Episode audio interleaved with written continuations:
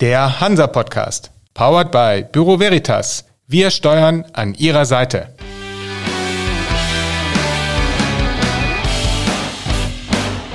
Der Hansa Podcast.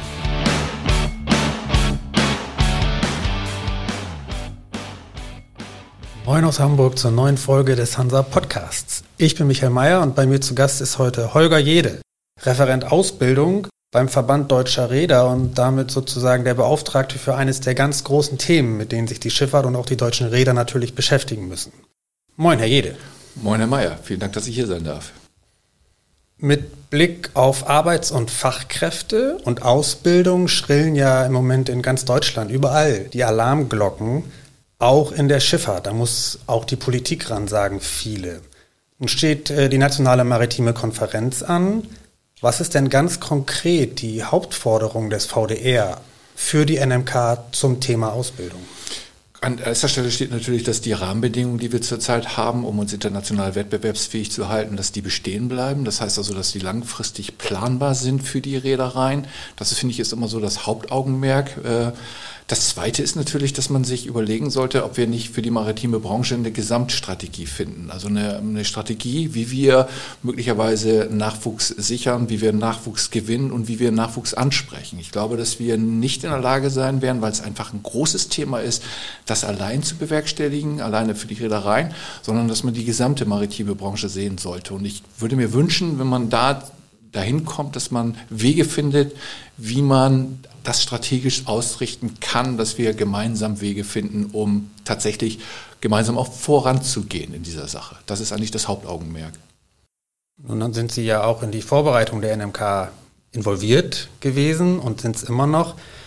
Zuversichtlich oder eher pessimistisch, was das Thema angeht? Nee, eigentlich, also was heißt, ich finde, das Fachkräftepanel hätte vielleicht ein bisschen anders platziert sein können, muss ich ehrlich gestehen. Das ist vom Zeitablauf etwas äh, am Freitagnachmittag vielleicht nicht ganz optimal, aber grundsätzlich haben wir ein branchenübergreifendes Panel. Das heißt also auch, wir diskutieren dann auch mit den anderen Branchen zusammen.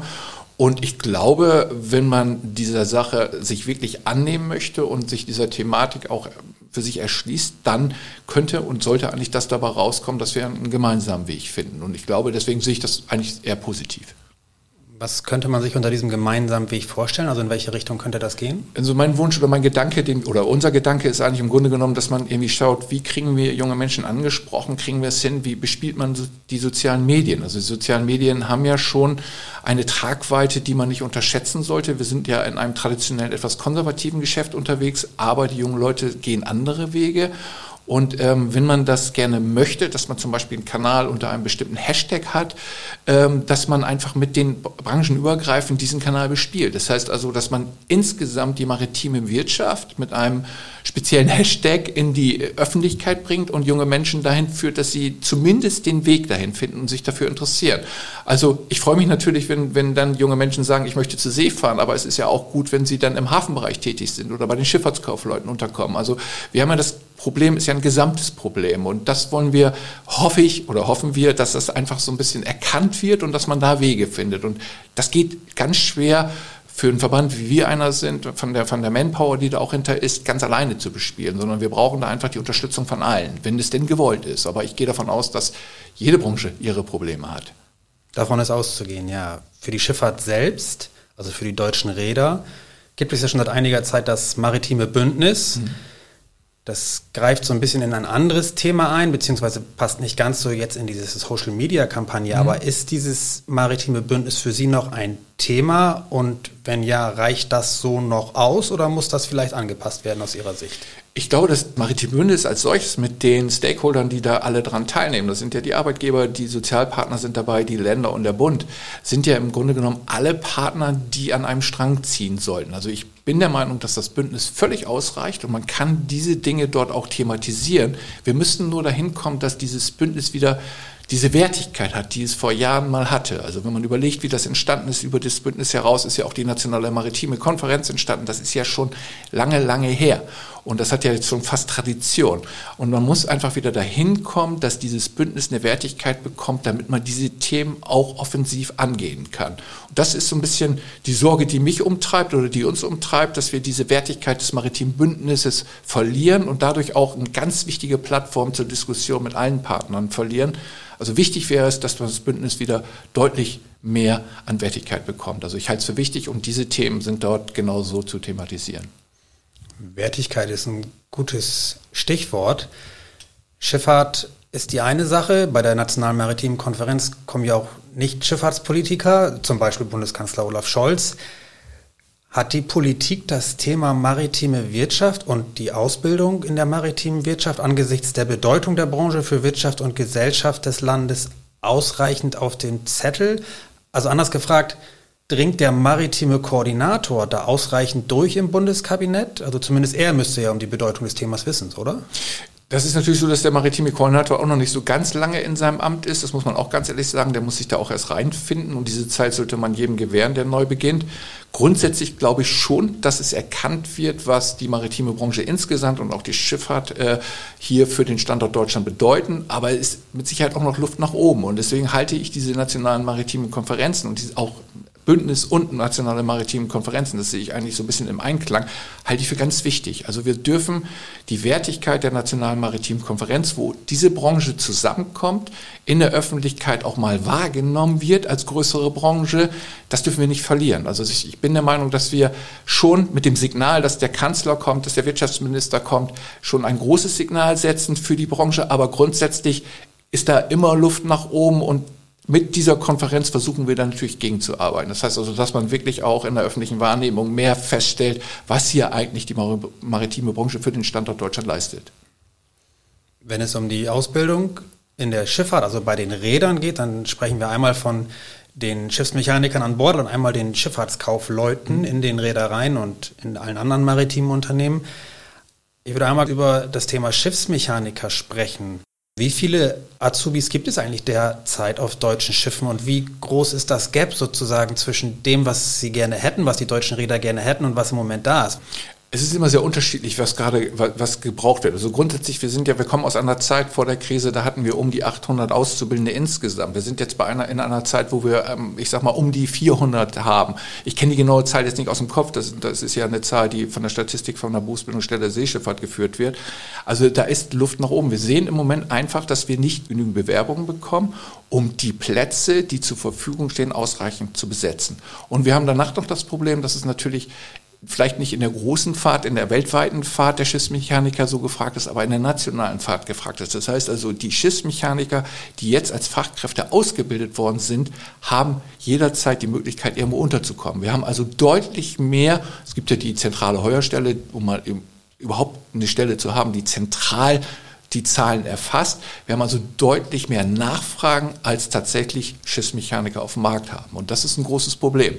Und äh, da, da muss man einfach sehen, dass wir da versuchen müssen, dieses Gap kleiner zu machen oder gen Null zu führen. Deutlich mehr Nachfrage. Haben Sie einen ganz groben Rahmen, eine Zahl, wie groß dieses Gap ist? Also wir haben jetzt definitiv auf jeden Fall, wenn ich so die zentrale Heuerstelle sehe, irgendwie immer um die 30 Plätze, die gefragt werden, wo Schiffsmechaniker gefragt werden, die nicht besetzt werden können. Und wenn man dann so ein bisschen rumhört, und da sind die zentrale Heuerstelle sind ja leider nicht alle äh, gemeldeten Stellen. Das heißt also, das ist ja nur ein Verbund in der Arbeitsagentur. Einige melden sich bei ihrer Arbeitsagentur vor Ort oder so, wenn sie denn ähm, ihre Reedereien die Stellen suchen. Das heißt also, es kommt nicht immer alles so zentral zusammen. Das ist immer nur so eine Tendenz, die man erkennen kann. Also erkennbar ist definitiv, dass Schiffsmechaniker gesucht werden und es schwierig ist, die vorhandenen Stellen ausreichend zu besetzen. Also das sehen wir und da wollen wir eigentlich auch aktiv gegen anarbeiten. Deutsche Räder wurden ja nun in der Vergangenheit, werden zum Teil immer noch, aber wurden zumindest in der Vergangenheit auch immer mal wieder gescholten, weil sie deutschen Azubis oder Seeleuten keine Chance geben, angeblich wegen Kosten und Aufwand, der dahinter stünde. Was sagen Sie dazu? Wie ist so der aktuelle Stand? Würden Sie das so stehen lassen? Nee, würde ich nicht so stehen. Nein, natürlich nicht. Das ich bin ja Verband Deutscher Räder. Nein, grundsätzlich ist das auch nicht richtig, weil man muss immer gucken, wo ist, was ist da eigentlich gelaufen? Man pauschalisiert das immer. Geht es jetzt um sogenannte Praxissemesterstudenten, die man vielleicht nicht genommen hat, oder geht es um Auszubildende? Wenn wir um, um Aus, wenn wir von Auszubildenden sprechen, gibt es ein ganz klares Vertragsverhältnis und die wenigsten Reedereien, ich bin es mir zumindest nicht bekannt, dass diese Verträge nicht wirklich bis zum Ende geführt worden sind. Der einzige große Problemfall, den wir mal hatten, war eine Reederei, die in Bremen irgendwann vom Markt verschwunden ist, eine große, die sehr progressiv war. Und da mussten wir Auszubildende unterbringen. Aber sonst grundsätzlich, wenn das, wenn das Vertragsverhältnis geschlossen ist und beide Seiten miteinander klarkommen, das muss man ja auch immer so ehrlich sagen, dann wird das auch bis zum Ende geführt. Also das ist ja nicht irgendwie, das ist ja kein Versprechen, sondern das ist ein Vertrag. Und wichtig ist, dass die Rahmenbedingungen langfristig planbar sind, weil das ist ja nicht nur eine kurze Geschichte, sondern man will langfristig planen. Man macht eine Ausbildung mit Auszubildenden und wenn alles gut läuft, versucht man auch den langfristig bei sich zu behalten in der Reederei. Möglicherweise, wenn es denn nicht als Schiffsmechaniker ist, dann einen weiteren Weg als Offizier im nautisch- oder technischen Bereich.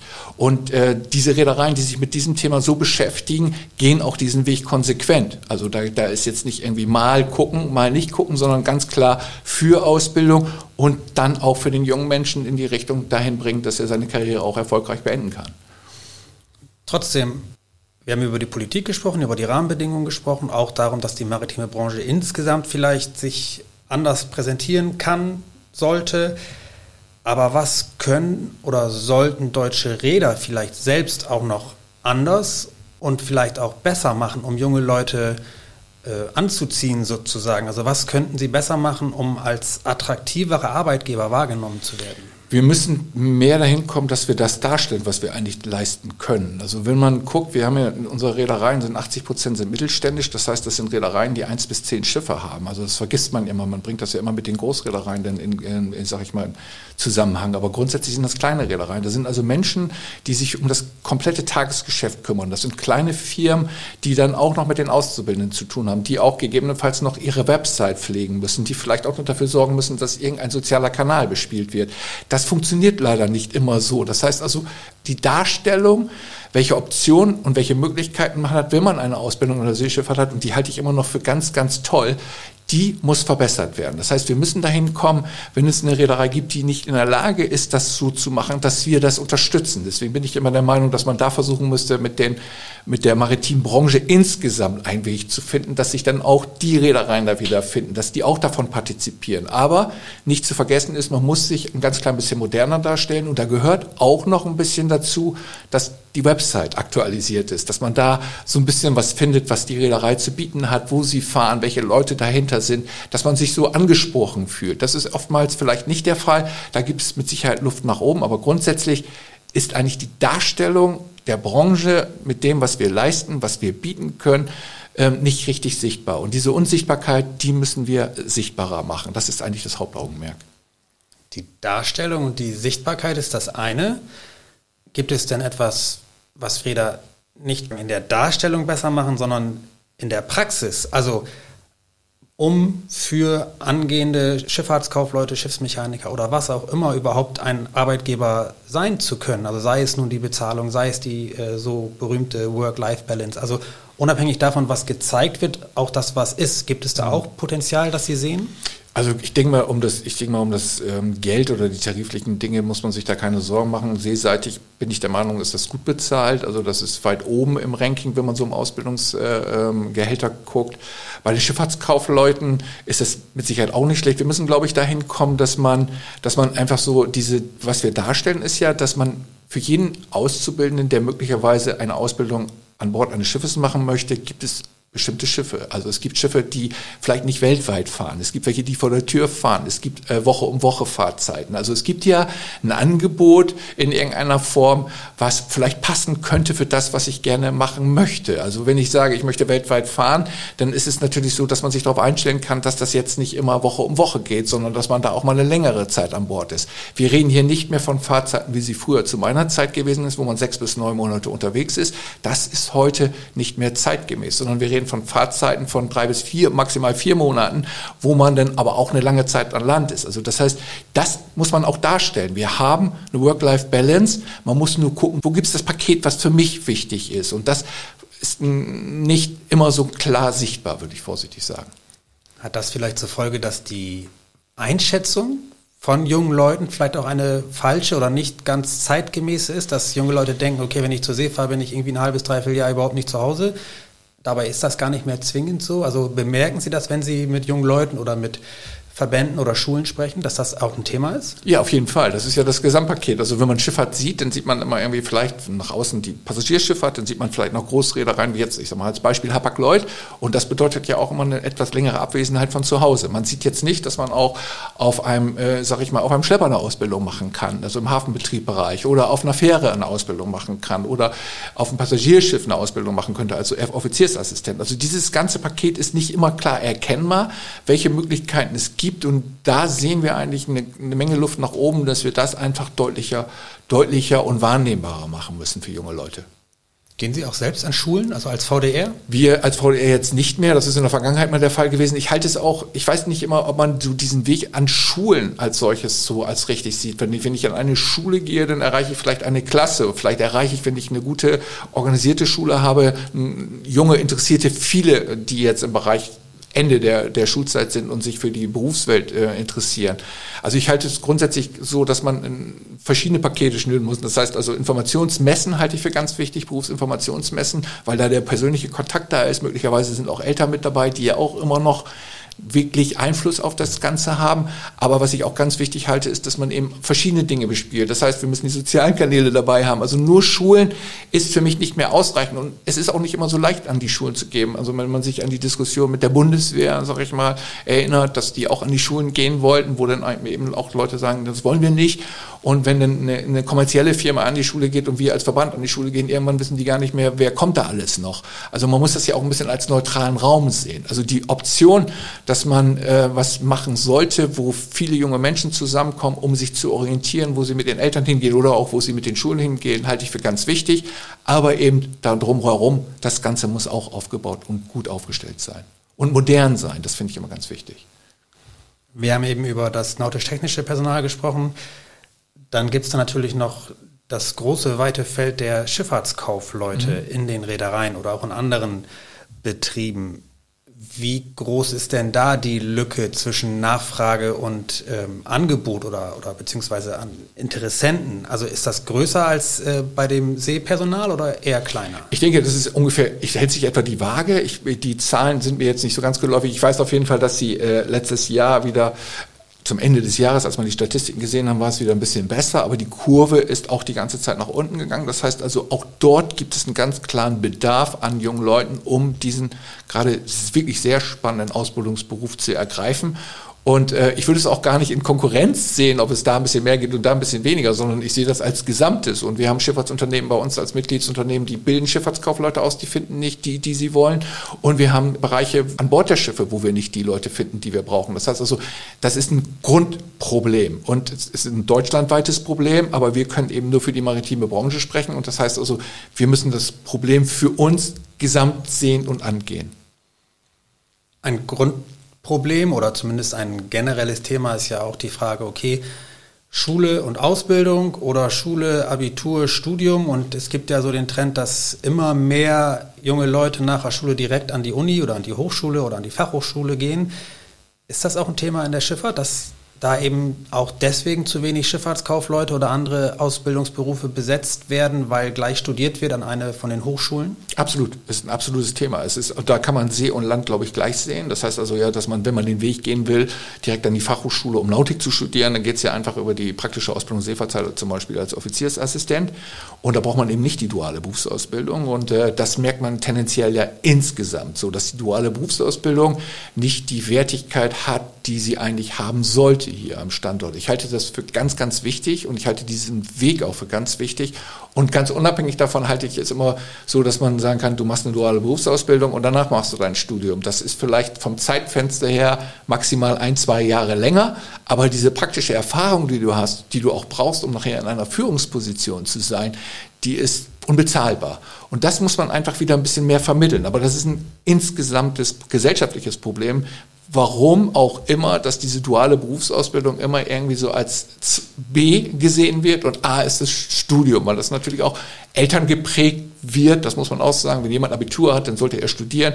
Ja, kann er ja auch, aber überlegt doch einfach mal, ob nicht eine duale Berufsausbildung, zum Beispiel zum Schifffahrtskaufmann, die einen extrem hohen Anspruch hat an der Ausbildung insgesamt. Also da muss man erstmal reinwachsen, auch als Abiturient. Und wenn man danach dann noch möchte, unbedingt zu studieren, sollte es tun, sollte man es tun. Aber auch als Schifffahrtskaufmann kann man wirklich in eine Managementposition kommen ohne Studium, wenn man eine gute Ausbildung gemacht hat und sich tatsächlich auch bewährt hat.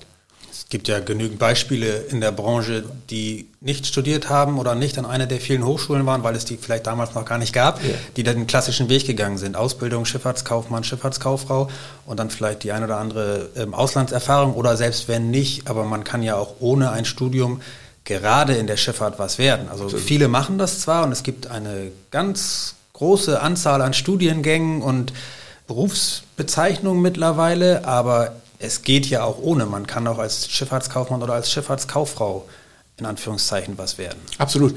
Aber ich will das auch da nicht unbedingt irgendwie gegeneinander ausspielen oder bewerten, sondern ich halte es einfach so, ich halte viel von der dualen Berufsausbildung insgesamt, egal wo sie durchgeführt wird. Und wenn man dann möchte und das Potenzial dazu hat, danach noch zu studieren, um in eine andere Position zu kommen, dann ist das völlig legitim. Das halte ich auch für ganz wichtig. Aber die duale Berufsausbildung muss einfach wieder eine Wertigkeit bekommen, die deutlicher macht, was das hier eigentlich auch für den Standort bedeutet. Weil darum, man sagt es immer wieder gerne, aber darum beneiden uns viele Länder um diesen Weg dieser dualen Berufsausbildung. Gerade wir haben sehr gute Berufsschulen in jedem Bereich, wir haben sehr engagierte Lehrer dort, die dafür Sorge tragen, dass dieser theoretische Teil auch so vermittelt wird, wie er vermittelt werden soll. Und die Praxis wird dann entweder an Bord oder im Unternehmen gemacht. Und das ist ein gutes System, was ähm, sich bewährt hat und was man auch wirklich weiter mehr in den Fokus bringen sollte. Zumal dann ja auch der berühmte sekundäre Markt da dran hängt. Richtig. Wenn man eine Ausbildung macht, Schifffahrtskaufleute, Schiffsmechaniker, nautisch-technisch, egal, die arbeiten ja nicht zwangsläufig alle ihr Leben lang in einer Reederei, sondern in Behörden, in Institutionen, ganz anderen Firmen, in Häfen, wissenschaftliche Einrichtungen, whatsoever. Da ist ja das Potenzial sehr groß und ein sehr breites Portfolio möglich. Finden Sie, dass dieser Aspekt in der Politik genug Beachtung findet? Mm, jetzt glaube ich, könnte man deutlich, äh, noch deutlicher machen, weil wir am Standort ja davon leben, dass wir Leute bekommen, die Praxiserfahrung haben. Also das, wenn ich jetzt so klassisch aus dem Seefahrtsbereich spreche, dann würde ich sagen, wenn ich so meine Rolle sehe, ich bin jetzt ähm, über 25 Jahre mittlerweile an Land war fast 20 Jahre an Bord irgendwie tätig mit allem, was ich da gemacht habe und habe verschiedene Dinge hier an Land gemacht. Und alles ist immer in Verbindung mit meiner Ausbildung. Alles ist mit meiner Berufserfahrung, die ich in der Seeschifffahrt gesammelt habe, die, jeden, die ich jeden Tag immer noch für mich abrufen kann. Und das wird ein ganz klein bisschen äh, versäumt. Man kann nicht jede Funktion, oder man könnte es wahrscheinlich, jede Funktion auch anders besetzen, aber was das für die Qualität für uns hier am Standort bedeutet, weiß ich nicht immer, ob es das ist, was wir wollen. Also ich nehme mal gerne das Beispiel vom Hafenkapitän. In Hamburg und in Bremen sind ja Hafenkapitäne in einer sehr herausragenden Rolle, die man auch wahrnehmen kann, aber es gibt sie im ganzen Küstenbereich, es gibt sie in den Verwaltungen und diese, diese, ähm, ich sag mal, ohne diese Erfahrung, ohne diese Berufserfahrung, die diese Kollegen mitbringen, die brauchen natürlich ein bisschen Verwaltung auch, aber grundsätzlich diese Erfahrung, die macht es dann schwer, den Hafen als Dienstleister auch wahrzunehmen, weil man einfach eine andere Sprache möglicherweise spricht, wenn man nicht aus der Seefahrt kommt. Und das ist, glaube ich, nicht immer so klar. Wenn man sich anguckt, dass auch, ähm, sag ich mal, die Verwaltung ihre Schiffe besetzen muss, es kommen ja jetzt auch wieder neue Schiffe in die, in die Wasserschifffahrtsverwaltung, die müssen ja auch besetzt werden. Das ist viel Geld, viel moderne Technik. Wenn man da nicht für sorgt, dass da auch Leute hinkommen, die mit diesem, mit diesem Teil auch umgehen können, nicht nur an Bord, sondern auch die Inspektion von Land aus machen, dann wird das alles mit Sicherheit nicht mehr die Qualität haben, die wir so gewohnt sind hier am Standort. Und da halte ich es für ganz wichtig, dass wir das nicht aus dem Auge verlieren und das wahrnehmbarer machen und da ganz, ganz bestimmt auch in Richtung Politik. Da geht es ja auch zumindest mittelbar um die Frage der Souveränität, sage ich jetzt mal. Das ist ja ein Thema seit ein, zwei, drei Jahren, das immer größer wird, dass man im Zweifel auch darauf achten muss, dass man im Land, am Standort die Qualifikation hat, das Know-how hat, die Leute hat, die auch in diesem Fall die Schifffahrt dann bewältigen können wenn es denn mal Not sein sollte. Genau. Deswegen ist es ja nicht nur bei der Nationalen Maritimen Konferenz so, dass man sowas aufs, ähm, sag mal, mit aufs Plenum bringt, sondern das ist ja auch, deswegen machen wir ja auch unser Ausbildungsforum zur, zur Nationalen Maritimen Konferenz, dass man das auch mal deutlich macht. Das heißt also, wir bilden ja nicht nur für uns in der Schifffahrt aus, sondern wir bilden auch für den Standort aus. Und dieses, äh, wenn da keiner mehr kommt, dann wird es auch schwierig, die Stellen, die möglicherweise zur Verfügung stehen, ja an Land auch adäquat und qualitativ so zu besetzen, wie wir das gerne möchten. Und das muss noch bekannter und klarer werden. Zurück zum Verband Deutscher Räder. Sie haben als VDR das Jahr der Ausbildung ausgerufen. Wie ist denn so die Bilanz bisher? Aus unserer Sicht positiv, weil das Jahr der Ausbildung ist für uns ein Signal. Das ist so der Startschuss eigentlich, um wieder auf den Bereich der maritimen Branche und den Möglichkeiten einfach wieder den Fokus zu bringen. Was in der Vergangenheit ein ganz klein bisschen aus dem Auge verloren worden ist, wird jetzt wieder wahrgenommen. Wir haben verschiedene Aktivitäten gemacht. Wir haben eine Ausbildungskonferenz mit dem Deutschen Nautischen Verein veranstaltet. Wir machen jetzt unser großes Ausbildungsforum zur Nationalen Maritimen Konferenz. Das heißt, wir bringen das Thema Ausbildung Schifffahrt, Ausbildung maritime Branche wieder in den Fokus. Das heißt aber, das ist kein Kurz- oder ein Sprint. Das heißt, zum 31.12. endet das Jahr der Ausbildung offiziell, aber nicht die Aktivitäten um die Ausbildung, sondern das ist für uns ein langlaufender Marathon. Das heißt, wir wollen mit diesem Jahr der Ausbildung ist ein Startschuss gegeben worden, den wir nutzen, um wirklich ein bisschen mehr den Fokus auf Ausbildung in der Schifffahrt insgesamt zu bringen, aber das ist lange, lange nicht vorbei, sondern wir müssen uns mit diesem Thema langfristig beschäftigen und das wollen wir auch. Das heißt, aus dem Jahr der Ausbildung werden eher Jahre der Ausbildung. Absolut. Das ist ja ein lang, langfristiges Thema. Das wird nicht enden. Also wenn man jetzt schaut, dass die, dass wir einfach auch äh, ein, ein Problem bekommen, dass wir nicht mehr so viele junge Menschen haben, die insgesamt in die Berufswelt gehen. Wir wissen, dass die Babyboomer irgendwann in Ruhestand gehen werden. Das ist eine riesige Zahl. Und da, das wird ein Gap ergeben. Das heißt also, wir werden uns mit diesem Thema langfristig länger beschäftigen. Und wir wollen uns auch, sage ich mal, so aufstellen, dass wir diesen Herausforderungen begegnen können. Also wie gesagt, das Jahr der Ausbildung, also mit dem Ausrufen der Jahr, mit dem Jahr der Ausbildung, haben wir die ersten Signale gesetzt und die sind, glaube ich, angekommen. Und grundsätzlich glaube ich, kann man ganz zufrieden sein mit dem, was wir bis jetzt gemacht haben, aber es ist noch lange nicht zu Ende. Dann sind wir gespannt, was aus diesen Signalen wird und wie sich das weiterentwickelt und ob und wenn ja, wie weit die deutschen Räder es schaffen, diese Ausbildungslücke zu schließen. Herr Jede, für den Moment soll es das gewesen sein. Vielen Dank für die Ausführung. Ich danke auch.